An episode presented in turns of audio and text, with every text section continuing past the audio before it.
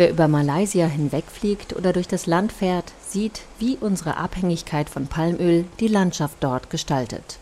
Wie mit dem Lineal gezogen stehen die Ölpalmen aufgepflanzt, Reihe um Reihe, Plantage um Plantage bis zum Horizont.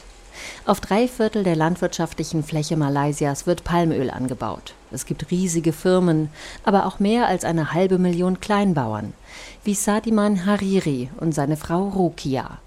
Sie stehen zwischen ihren Bäumen, an denen die Ölfrüchte in dicken Trauben hängen, und verteidigen ihr Produkt.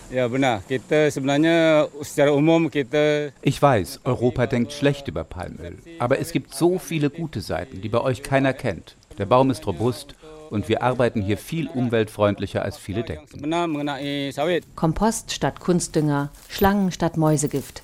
So arbeitet Sadiman. Ein Palmölboykott findet er mehr als sinnlos. Klar kann man Soja anbauen, aber da brauchst du für denselben Ernteertrag fünfmal so viel Land. Das würde bedeuten, man muss irgendwo auf der Welt wieder Wald roden. Und genau das will die EU doch nicht. Malaysia hat versprochen, dass die Hälfte des Landes bewaldet bleibt. In Indonesien hat Greenpeace vor kurzem aufgedeckt, dass hinter den heftigen Waldbränden des vergangenen Sommers oft Produzenten steckten, die über Umwege mit Firmen wie Nestlé arbeiten. Sie haben illegale Brandrodung betrieben. Die Plantagenflächen vergrößern sich stetig, die Nachfrage ebenfalls. Indonesien liefert vor allem an China, den Nahen Osten und Afrika. In Europa ist der Bedarf ebenfalls noch groß. Malaysia, zweitgrößter Palmölproduzent der Welt, hat 2019 sieben Prozent mehr Palmöl nach Europa verkauft als im Vorjahr.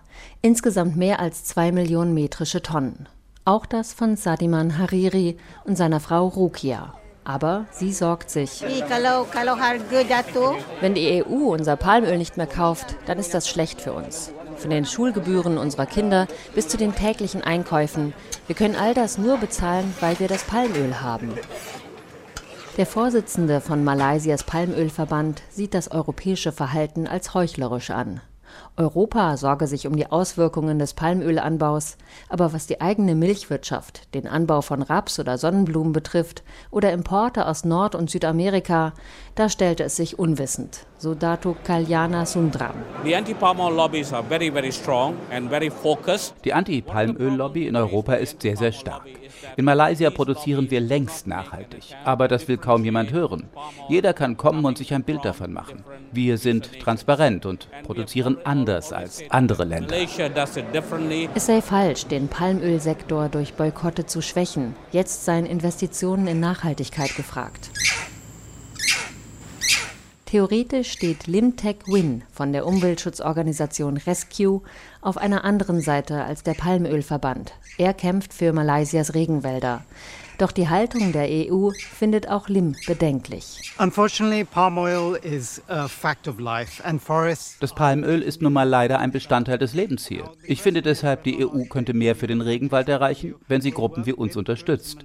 Statt sich zurückzuziehen, könnte die EU gemeinsam mit Malaysia nach Lösungen suchen and uh, disengage and say no. Gemeinsam nach Lösungen zu suchen. Das war auch die Idee hinter dem runden Tisch für nachhaltiges Palmöl, RSPO.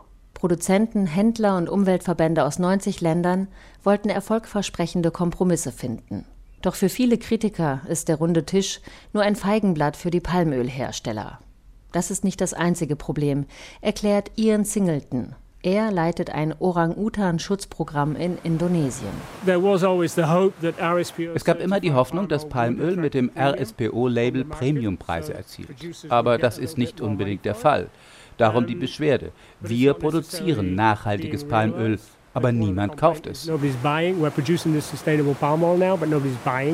Mehr als ein Fünftel der weltweiten Palmölproduktion wird laut RSPO nachhaltig und verantwortlich hergestellt. Es wäre wichtig, das zu kaufen. Ein Boykott nützt nichts, findet Umweltschützer Limtech Win.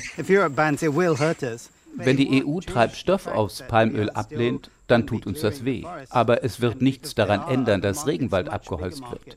Denn es gibt andere, viel größere Absatzmärkte. China zum Beispiel. Und die kümmern sich weniger um die Umweltfrage. Es sei letztlich alles nur Kosmetik und eine Marktverschiebung. Die Grundfrage sollte also nicht als erstes die einer Nachhaltigkeit sein, sondern müssen wir Pflanzenöl in unsere Tanks füllen oder nicht viel eher aufs Autofahren verzichten? Müssen wir Palmöl in unserem Essen haben, wenn wir es nicht gerade zum Braten benutzen? Fragt Ian Singleton. Warum ist in all diesen Dingen Palmöl? War es in jedem Shampoo, in jedem Shop vor 100 Jahren? In jedem Schokoriegel vor 50 Jahren? In jedem Lippenstift? Muss es da drin sein? Ich glaube, dass die Verbraucher so wählerisch geworden sind, dass sie nur das luxuriöseste und cremigste und zarteste Produkt wollen. Aber ich glaube, wenn man das Palmöl herausnehme und es nicht ersetzt, macht es auch keinen großen Unterschied. Schokolade bleibt Schokolade. Impact. You know, chocolate is a chocolate, yeah.